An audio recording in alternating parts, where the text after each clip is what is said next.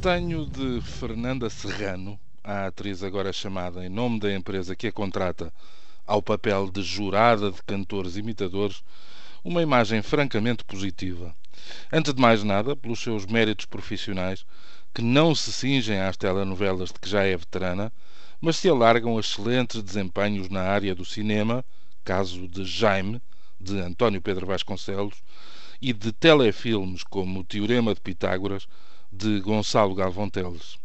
Depois, a postura pública de Fernanda Serrano também merece aplauso se tivermos em conta a forma pedagógica como se comportou, firme, calma, a passar um exemplo, mas sem exibicionismos nem arrogância. Quando se viu confundida com alguém que protagonizava uma sequência pornográfica espalhada pelos computadores de muita gente e até de muitos ditos amigos da atriz, com aquele mediatismo viral que anda de braço dado com qualquer hipótese de escândalo, defendeu o seu bom nome e desfez dúvidas. Quando teve a infelicidade de adoecer com um cancro, assumiu o problema do modo mais correto, não o escondendo, mas não fazendo dele uma arma de arremesso. E assim chegou até à cura, sem negar nada e sem abusar de coisa nenhuma. Mais recentemente, Fernanda voltou a optar pela serenidade quando se viu inesperadamente atacada por alguém que se percebia estar movida pelo despeito e, talvez por isso, desejosa de um confronto que a atriz, e bem, nunca lhe concedeu. Fernanda é, em suma, a imagem de um crescimento verificado com impressionante regularidade e que a coloca bem acima da média entre os seus pares. Percebe-se, ainda por cima, que gosta genuinamente daquilo que faz.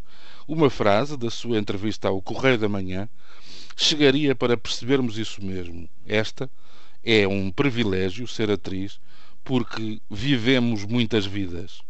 Parece uma daquelas constatações que ninguém pode negar. É habitual e é um, é um, é um constante uh, processo que, ao longo dos anos e com o correr das múltiplas personagens a que é chamada, ela possa saltar de um meio para o outro, variar a condição social acumular, pelo menos, preparações para diversos desempenhos profissionais. Mais do que tudo, imagino que esta viagem pelo universo das experiências simuladas, confinadas no tempo, deva ser uma das aliciantes de uma profissão que nunca se fecha porque nunca está concluída.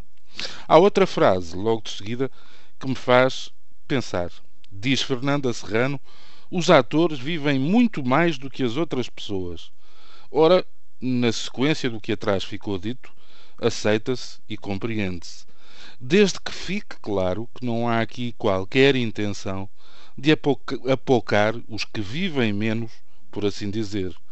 Porque é sabido que muitas vezes aqueles que têm vidas mais banais, mais maçadoras, mas também mais aflitas e mais batalhadoras, não têm outra escolha. Fernanda Serrano sabe que faz parte de um grupo de privilegiados, até dentro da classe dos atores. E estou certo, não quis com aquilo que disse pôr-se em bicos de pés, mas apenas mostrar satisfação por poder gozar este brinde que a vida, a sorte e o talento lhe deram. Ou seja, está tudo certo, mas sem confusões, com uma vida de cada vez. Bom dia.